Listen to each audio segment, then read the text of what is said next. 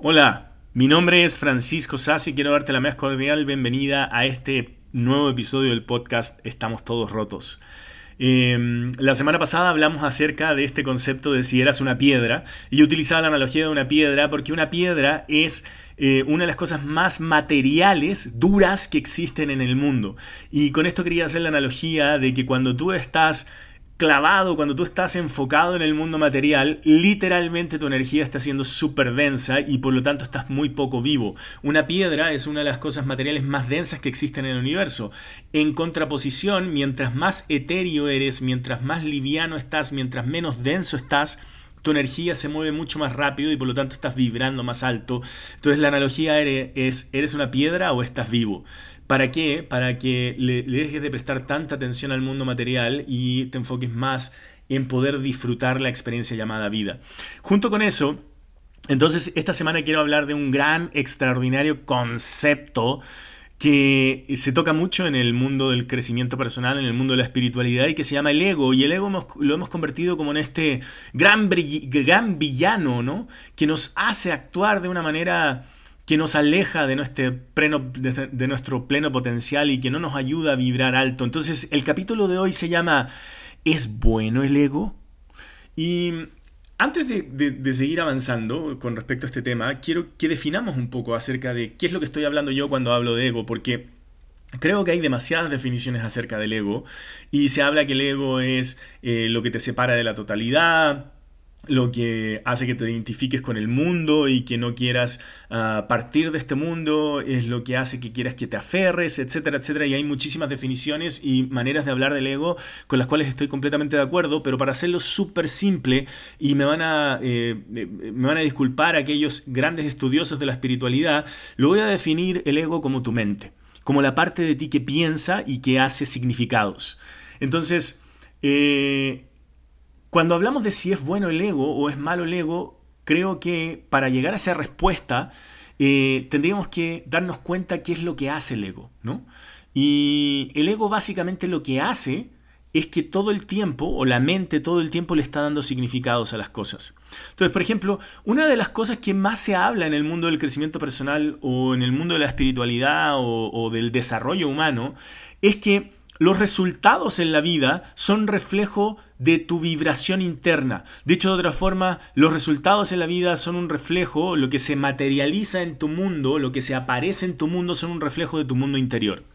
Eso es muy, eso es alimento extraordinario para el ego, para hacerte sentir chiquito, porque evidentemente si los resultados en tu vida no están alineados con lo que a ti te gustaría, si los resultados en la vida no son lo que a ti te gustaría, evidentemente va a haber una carga de culpa en ti y una necesidad de hacer algo en ti con respecto a tu vibración interna, porque entonces, dada tu vibración interna, no se están materializando las cosas que se deberían materializar. Yo la verdad es que no me voy a meter con si eso es verdad o no, porque probablemente a lo mejor sea verdad. Yo me voy a meter con qué produce eso en ti y qué tipo de dinámica genera esa interpretación en ti. Yo, por ejemplo, no creo que un árbol...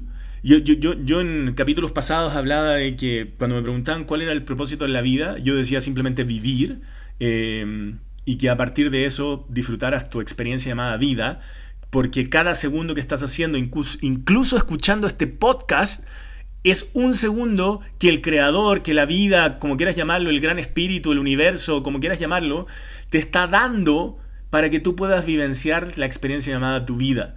Es un regalo que te dan. Entonces, el árbol no se cuestiona si su vibración está siendo lo suficientemente buena para poder ser lo suficientemente verde que él quiere. Ese es solo un cuestionamiento que nos hacemos los seres humanos a través de nuestro ego.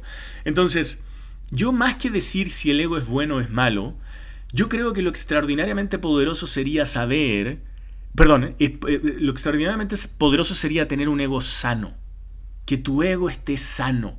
¿Y qué significa un ego sano? Un ego sano significa que la interpretación de, que tienes de quién tú eres en la vida sea algo que te apoye a vivir la vida que tú quieres vivir, a vivenciar lo que verdaderamente quieres vivir. Porque básicamente lo que hace el, ego es darnos una distorsión de quienes somos en la vida. Normalmente esa distorsión es una distorsión súper negativa, donde tu valor personal está por los suelos porque siempre te falta algo para poder tener lo que quieres. Un ego sano para mí es una interpretación de quién tú eres basado en la más absoluta honestidad. No estoy hablando de narcisismo, del narcisismo de creer que tú eres extraordinario, porque eso también tampoco es un ego sano. Un ego sano para mí es un ego donde la interpretación de lo que tú crees que eres en la vida es súper honesta.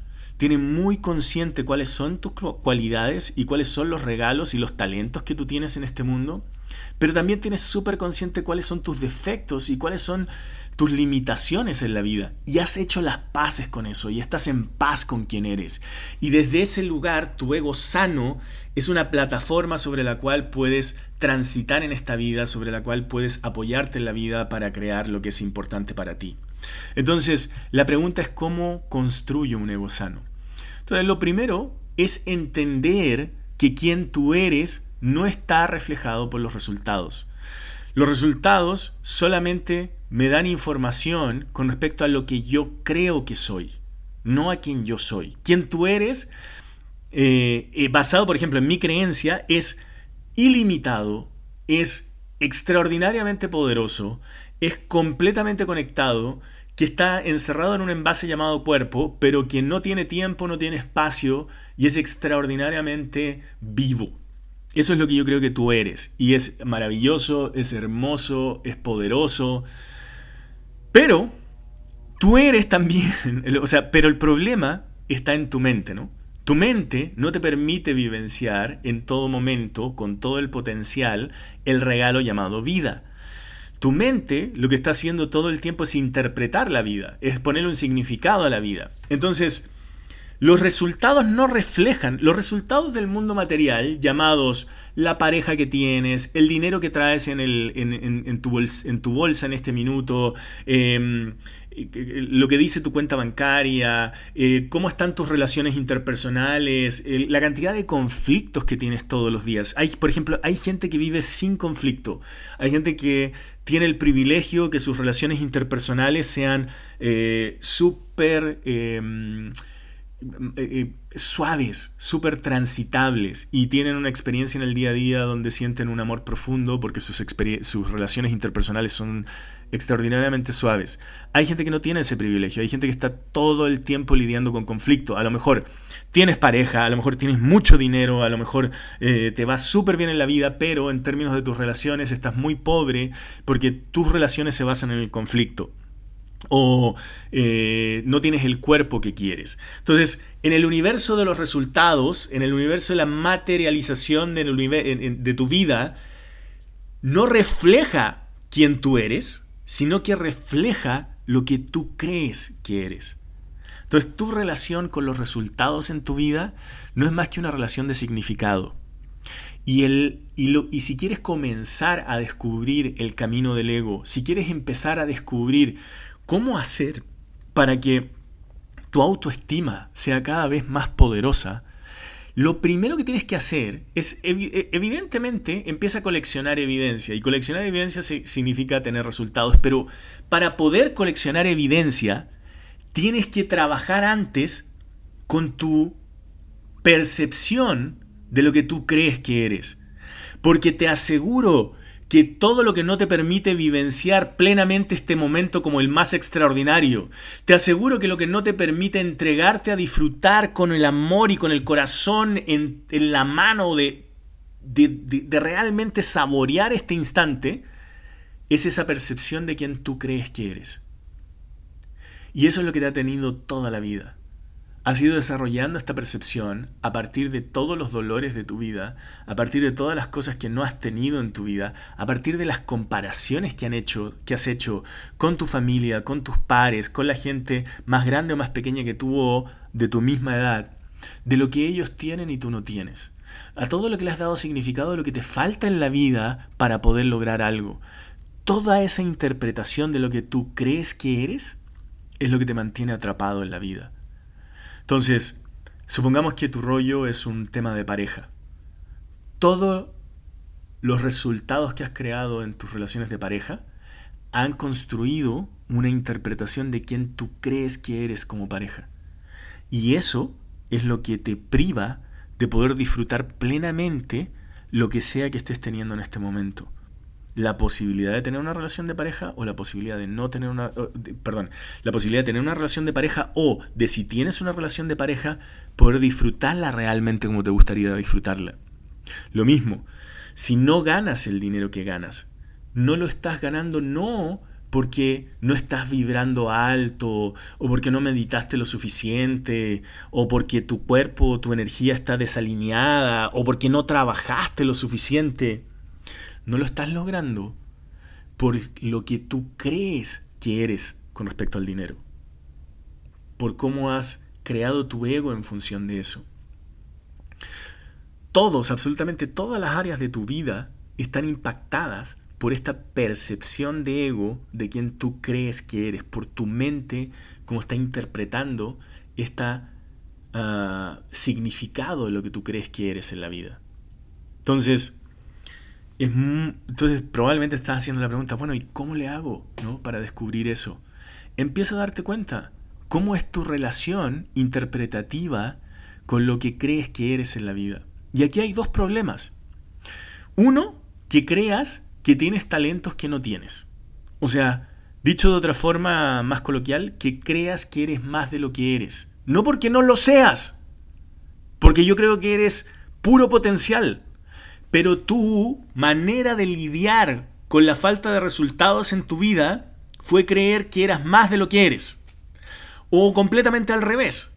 Tu manera de lidiar con la falta de resultados en tu vida fue creer que eres menos de lo que eres.